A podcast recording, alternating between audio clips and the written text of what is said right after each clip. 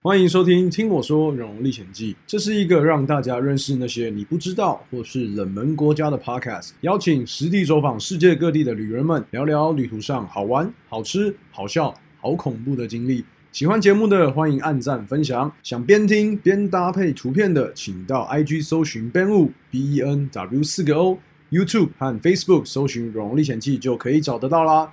啊，一定要到 Apple Podcast 给我五星好评哦！再让我花个三十秒自我介绍一下，我是 Ben。很多人都说我长得像祝凡刚，从小到大的梦想是成为一名外景节目主持人。人生有很多可能，让你不再局限于一方天地，让你看得更豁达、更宽容。越冷门的地方，我越爱。OK，精彩节目准备开始，Let's get！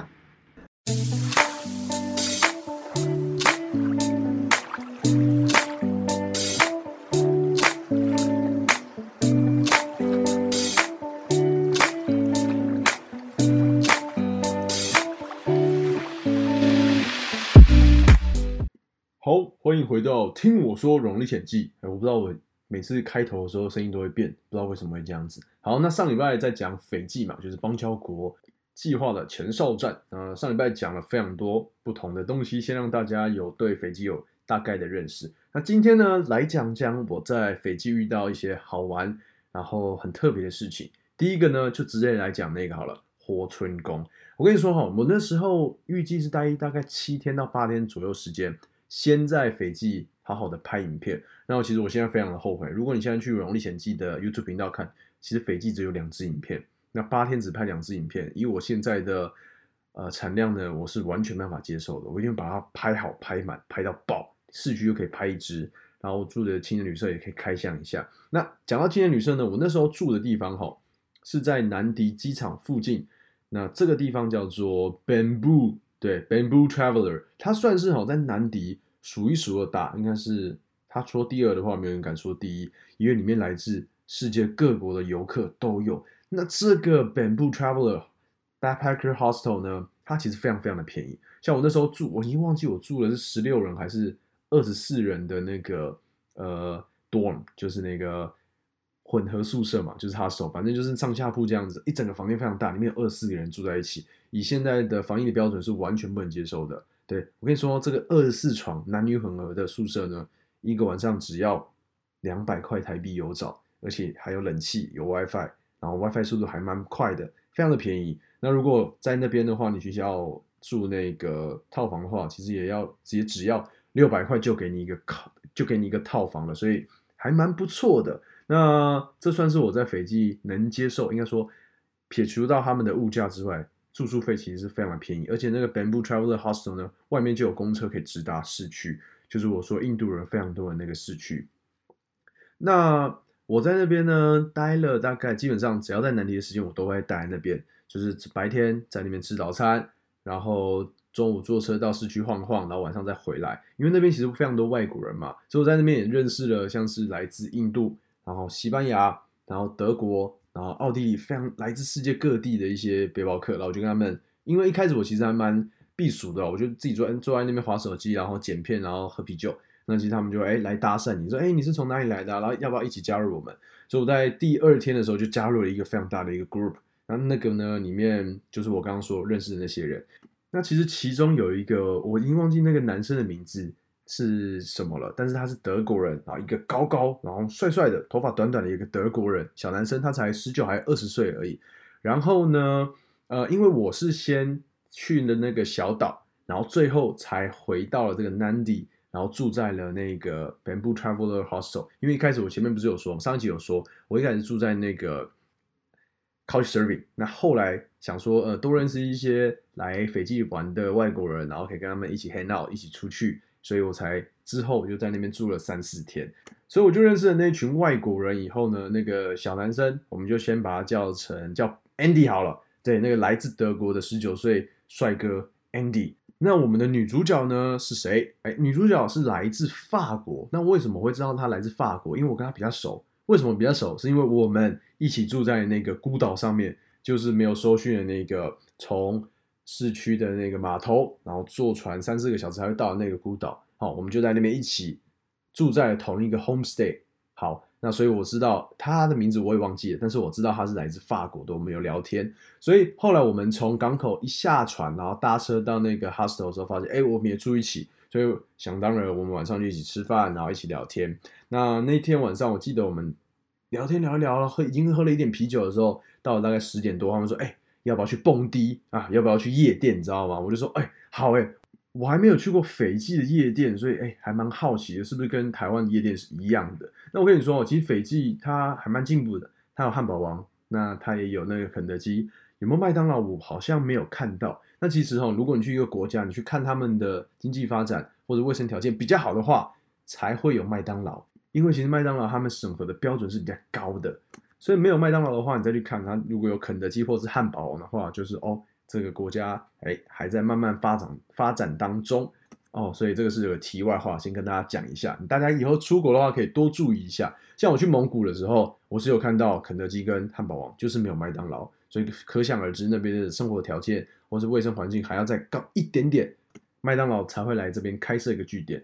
在斯瓦蒂尼的话也是一样，有肯德基，但是就是没有麦当劳。OK，好，那我们再把话题拉回来呢。就是我们已经决定要去蹦迪了嘛，那我现在先给大家听一段音乐，你一定会很好奇，斐济他们夜店里面放的音乐是什么样，我现在直接放给大家听哦。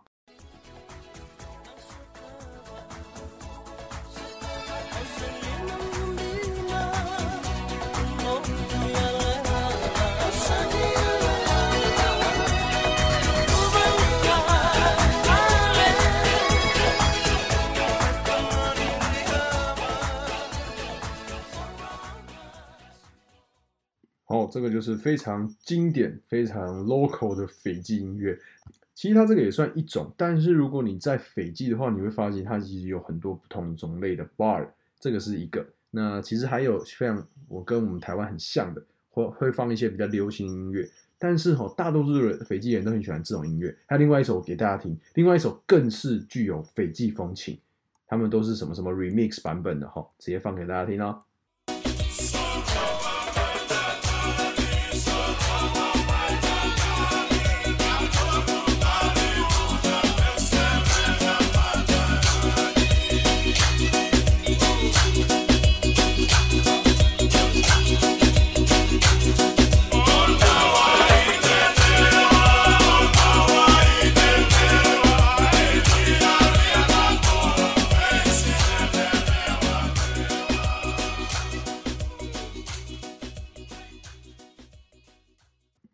现在大家对这个斐济的音乐应该有多少有点认识了？那对我们这个常常听这种西洋音乐的人，一到那边会觉得，哎呦，这个夜店怎么跟我想象中的不一样？还有点有点比较像那种啊民歌西餐厅的感觉，你知道吗？但是他们都把音乐放到超级大声哦，这个是震耳欲聋的大声，然后就坐在那边喝啤酒，也不是啊，那种感觉真的很很不一样。对，那我们那个时候就跑到另外一间，算是比较。传统哎，不是传统，比较美式，对我们来说传统，对他们来说是比较美式的的一间那个 night club。然后进去呢，哎，不用付那个门票，好，这个是跟台湾很不一样的。那很多人，然后都是外国人，一看到全部都是金发碧眼的，然后还有我们一些亚洲人。我跟你说，在斐济你会发现非常多的韩国人、日本人，哦，台湾人就一点点，台湾人非常少，要么是去那边当潜水教练，要么就是去那边玩的。但我在那边没有遇到什么台湾人，但是我却有遇到那个。非常多的日本人跟韩国人，因为他们会去那边学英文，好，他们竟然跑到斐济来学英文，这一点是蛮酷的，好，那我就没有多问他们，所以那边我就跟那个 Andy 跟那个法国女生，然后我们三个人就跑到那间 night club，然后我们就在那边喝酒啊，然后跳舞啊，然后聊天啊，那一直到了哦，那天玩到还蛮晚，一直到两凌晨的两三点，好，凌晨两三点呢，哎，这时候有趣的事情就来了，那个 Andy 呢？德国小男生，他喝醉了，看得出来他喝醉，因为他有点眼神已经开始涣散。然后我觉得，嗯，那他应该也差不多。然后我们就说要离开。那那个时候其实很蛮饿的，然后我们就三个人找了一个炸鸡店。哦，半夜三点还可以在那个斐济南迪的街头找到炸鸡店，也是不太容易。但是刚好那个就是为了 Friday night，然后大家都出来玩，所以才开营业到那么久。哎，这个我不确定。反正我们就点了炸鸡，然后一起吃。那吃一吃呢，我就发现呢，哎。Andy 开始展开他的攻势了，开始对那个有点挑逗法国女生，我就觉得嗯，我坐在旁边，对，旁观者清，当局者迷，我就觉得这个还蛮有趣的。然后我们就一来一往啊，然后就在我们吃完饭以后，这短短半个小时之内的时间呢，他们走出素食店的时候，他们已经手牵手了。我说哦，来素食店，然后见证一段素食爱情，这也是蛮不一样的体验。所以我们就叫了一台旁边的计程车，我们就直接回到了那个青年旅社。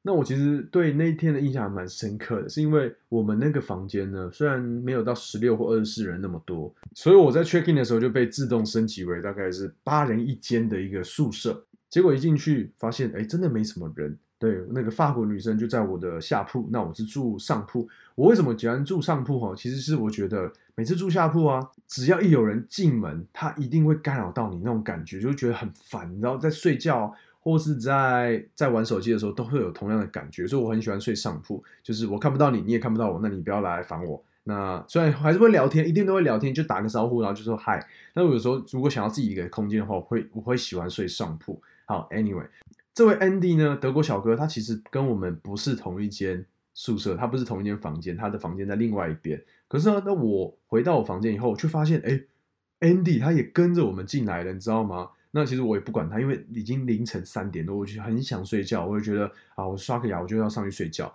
那我刷完牙，已经回到我的床铺上了以后，我就想说，嗯，赶快来睡觉，明天还要早起继续看我们的景点。结果呢，我正要入睡的时候，我就发现，哎，床怎么在摇？你知道吗？我以为是地震。我跟你说哈，其实我那几天去斐济的那个无人岛的时候，那三天两夜没有我收讯嘛。是有发生大地震的，而且是规模八以上的地震。所以那时候一有收讯的时候，大家都问我说：“我还好吗？我在斐济有没有感觉有没有受到海啸啊？我感受到什么都不一样。”我后来是完全都没有事的。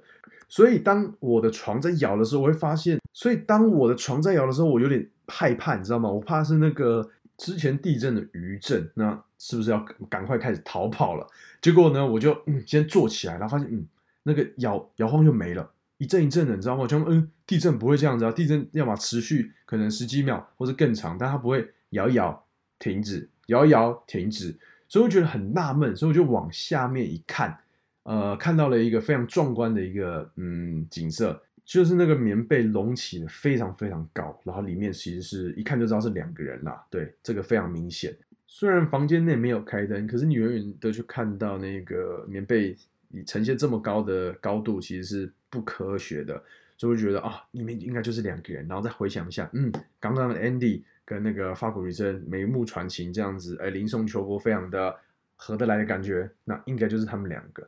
所以呢，我那个晚上就是一直在摇晃的过程当中睡着了，其实那个感觉还蛮舒服的，就是有点呃在婴儿床的感觉，你知道吗？摇一摇，摇一摇，摇一摇就睡着了。那有没有什么声音呢？你们一定想问。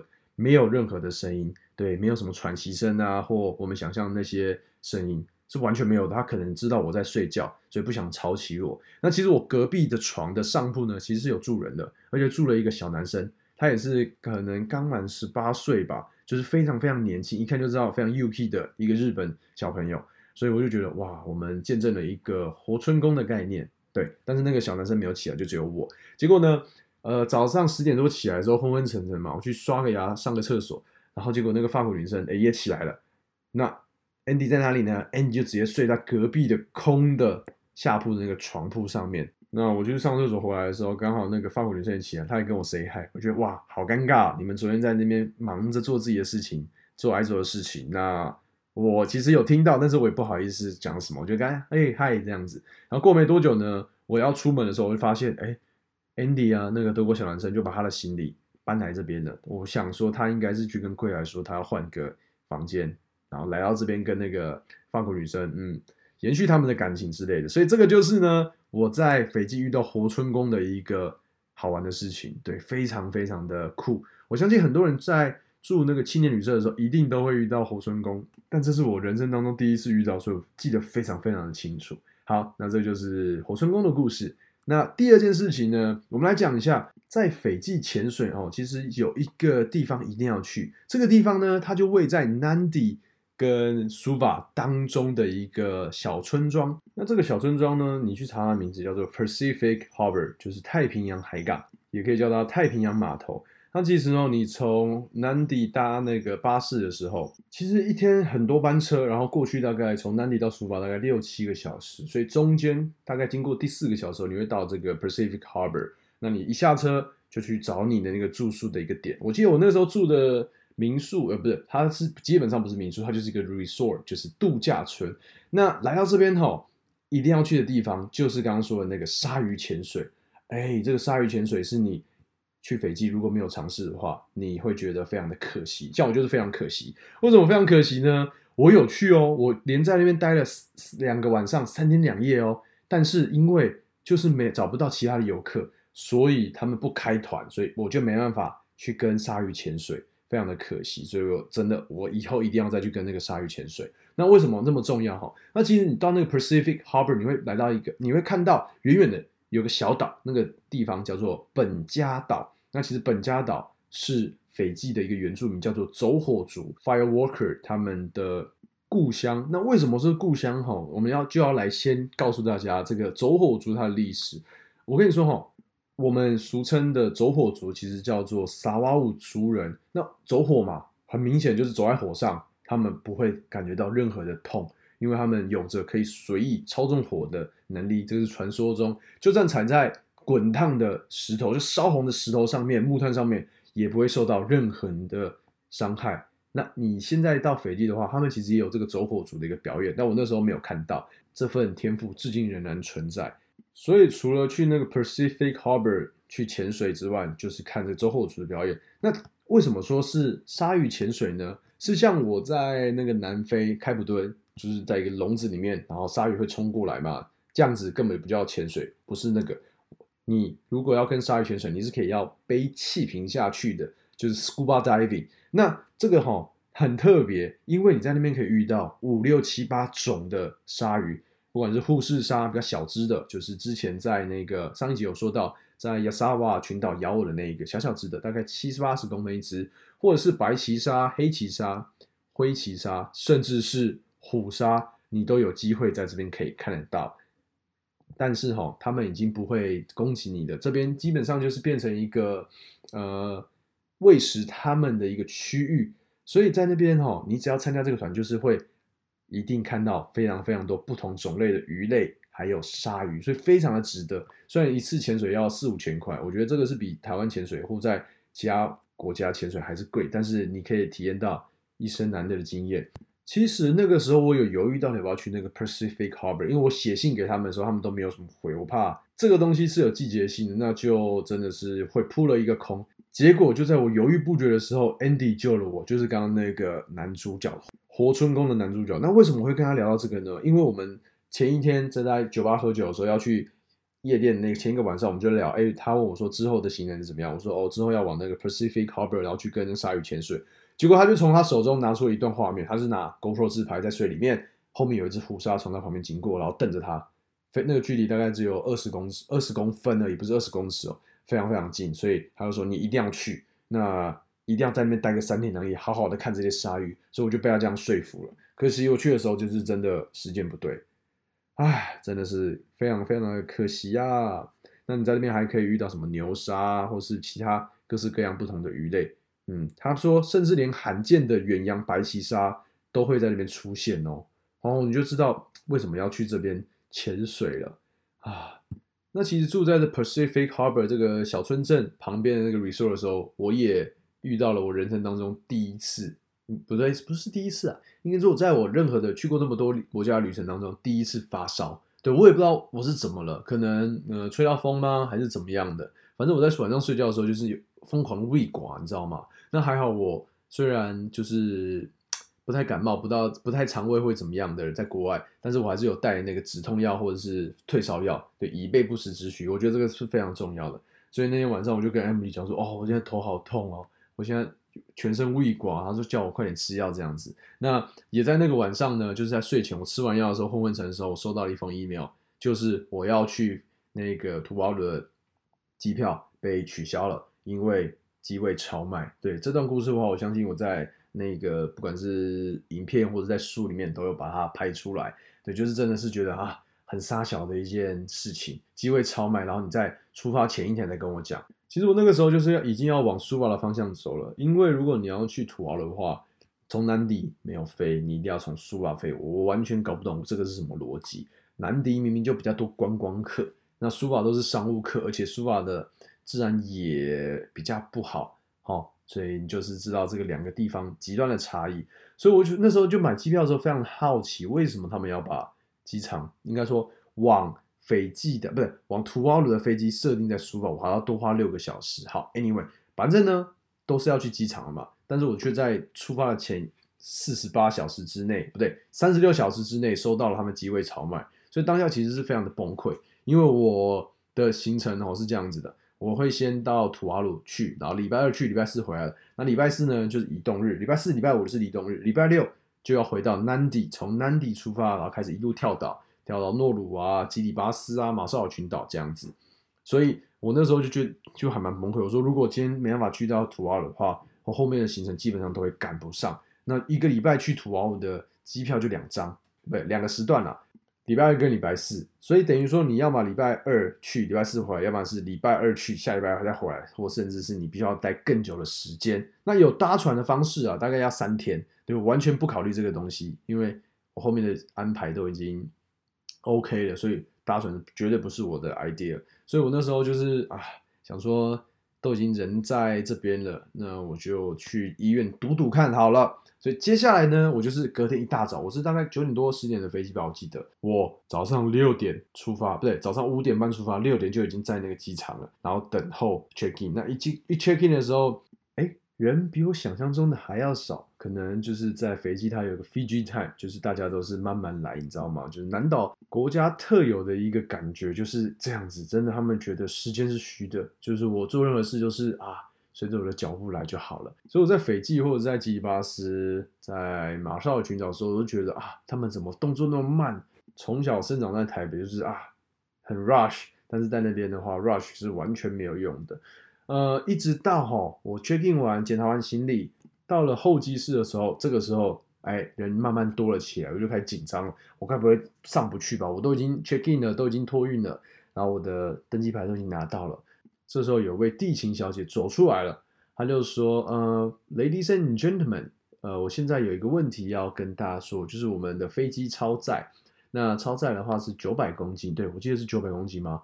还七百公斤，我忘记了，反正就是比。” email 上面所写的那个超载的数量还要多，所以我当下听到说，哦，好，算九百公斤的话，我觉得，哦，完蛋，九百公斤呢，到底是要拉多少行李，跟拉多少人下来啊？这个是完全没办法想象的。那那位地勤就继续说了下去，他就说，呃，我们现在有个 offer，就是我可以提供住宿，还有餐券，还有交通费的话，看你们有没有小人要可以改飞机位的，就是可能礼拜四再去，然后我们来看一下可以补偿什么。那他其实这个问题问了两三次都没有人举手，后来就是有位哎斐济老爷爷哦，就慢慢的这样举举起他的手，然后拿着他的东西往外外面走了。这时候大家开始拍手拍手拍手。我跟你说，在这半个小时当中，其实也没有半个小时，大概十五二十分钟，没有一个人举手，只有那位老爷爷就这样走出去了。所以接下来怎么办？接下来如果有看书的话。有看影片的话，大概应该就知道发生了什么事了。反正最后的 deal 就是航空公司随便随机抽那个行李下来，然后礼拜四把它送过去。反正九百公斤嘛，拉一拉其实哎还蛮快的。哦，有一点我发现的是，在 check in 的时候，后面的人他们大包小包超级多哎，什么电锅啊、锅碗瓢盆都是从斐济带到土瓦鲁的。我原本想说为什么要这带这么多东西，土瓦鲁那边买不到吗？结果就在我到了图尔后，发现我总算懂他们为什么要帮搬那么多东西回来，因为真的买不到。那这段机票非常非常贵，是我去过这么多国家当中数一数二贵的，排名前三名绝对有。哦，他作恶忘一啦。哦，他说是第二贵的，没有人敢说第一贵，因为我礼拜二去，礼拜四回来，这段机票花了我三万五千块台币，超级贵，而且还是便宜的价格。而且我买到最后一张，如果再贵一点点的话，基本上就是四万块起跳。我完全没办法想象这样子的一个旅旅程，短短的几个小时的飞机来回，竟然要这么贵，你就知道那个斐济航空有多么的吸血鬼了，真的非常的夸张。那最后我在上飞机前，我特别去检查一下我的行李有没有被抽走，结果空姐跑来跟我说：“哦，我的没有，因为你是商务舱的客人啊。”我明明买的就是经济舱，然后但是我的行李吊牌还有我的那个 boarding pass 上面就写商务舱。我后来想想发现啊，原来我是在 check in 的时候排错，因为那时候左边很多人，然后右边没什么人，那我就排右边啊。那他们也不疑有他，直接帮我办那个 check in，所以我的牌子上，然后我的登机牌啊柏林牌上面都有一个注记。那这样子想当然了，我的行李就不会被拉下来，算是一个不幸中的大幸啊。好，那接下来的故事呢，我们就等下个礼拜来跟大家说，在土豪鲁的一些生活，在影片中没有看到，在书里面也没有讲的。好，所以请大家敬请期待。那其实今天节目还没有要结束了，我只想说，在最后面呢，讲一下斐济他们的国球橄榄球的故事好了。如果有看我之前的影片，就是我在介绍前两个礼拜吧，在介绍世界上最漂亮的五张钞票之中呢，我有介绍到斐济的钞票。那斐济的钞票其实真的非常的美，应该说整个南岛国家他们的钞票都各有风情。那今天的主角呢，就是斐济七块钱的钞票哦。这个七块钱的币值呢，你在世界上任何一个国家都看不到的，只有斐济有。那为什么是七块钱呢？这个故事呢，得回溯到二零一三年。在二零一三年的时候，Ben Ran 他离开了英国国家橄榄球队。他其实是一位蛮厉害的人。他从二零零七年到二零一三年呢，带领了。英国国家橄榄球队征战了世界各地，打了超过三百场的球赛，还差一点得到了世界冠军，就是输了黑山军纽西兰队。那照理来说，应该是继续带领国家队，然后迈向巅峰，但是没有哦。从二零零七年到二零一三年这段时间结束之后，在二零一三年的时候，Ben Rain 因为跟当时的橄榄球界的大佬们处的不好，所以他就愤而离席，哦，就直接离开了国家队，跑到了斐济。去当他们国家队的总教练，那为什么会选择斐济呢？其实是他一开始想说，他要离开这个英国乌烟瘴气的国家，他想找一个小地方静一静，然后没有人认识我，所以他就选了斐济。那斐济政府直接跟他开宗明义的讲说，呃，我们很穷，所以没办法付你那么多的薪水，甚至是我前四个月的薪水可能付不出去哦。那 Ben Ray 呢？其实他就觉得没关系，我就是想要在一个地方好好的换一个生活，所以他就跟政府说没关系，你慢慢付。那我就先来调教一下这个你们的国家队的一个素质，让我打铁趁热，直接开始吧。那斐济这个国家很妙，他们全国的人口大概十八十九万人，但是会有超过十五万人都会打橄榄球。由此可知，就知道斐济人真的真的很爱橄榄球这项运动。那 Ben Rain 他到底看上了斐济这个国家他们的球员哪哪几点呢？应该这样说，要不然他不会从一个英国国家队然后跑到了斐济。那他其实发现哈，斐济的球员他们有个特性，就是他们的耐力非常的好，肌耐力非常的强。光这一点就值得他花心思来调教这一批球员。而且基本上我在影片的当中有说嘛，其实斐济这些球员呢，他来自各行各业。有无业游民、小吃店老板，然后清洁队员，各式各样你想得到的，他们都有，都在这个球队当中。那所以在 Ben Rain 他们为这一个球队在改造的时候，他们发出了第一条的禁令，就是你们给我不要吃任何的高脂肪的食物，因为如果你去斐济，你会发现，哎，他们的人都比较 chubby chubby，比较胖胖的，就是因为他们很喜欢吃甜食。然后很喜欢吃一些很高脂肪的食物，这个问题哦，这个肥胖的问题在南岛国家其实非常的显而易见。就算我在诺鲁啊，在土瓦鲁，甚至是在基里巴斯，都会遇到这个问题。所以 Ben Run 他们第一项就是并禁止你吃高脂肪的食物。那第二个呢，就是他不准球员喝酒。我们都知道喝酒伤身，所以 Ben Run 要求他的职员们所有都一定要随身携带酒测器。如果只要抓到球员，酒测没过，直接开除，就是因为这样铁血的纪律呢，再加上 Ben Ryan 他非常厉害的战术设计，最终就在里约奥运的金牌战打赢的殖民母国，以一个非常悬殊的比数四十三比七，也为斐济这个小国家呢赢得了他们历史上第一面奥运金牌。那其实我在查这个二零一六年的新闻的时候，发现啊，在斐济时间的八月十二号早上，那天就是在打金牌战，斐济跟英国的对战，我跟你说，那一天发生了什么事？在斐济当地呢，学校停止上课，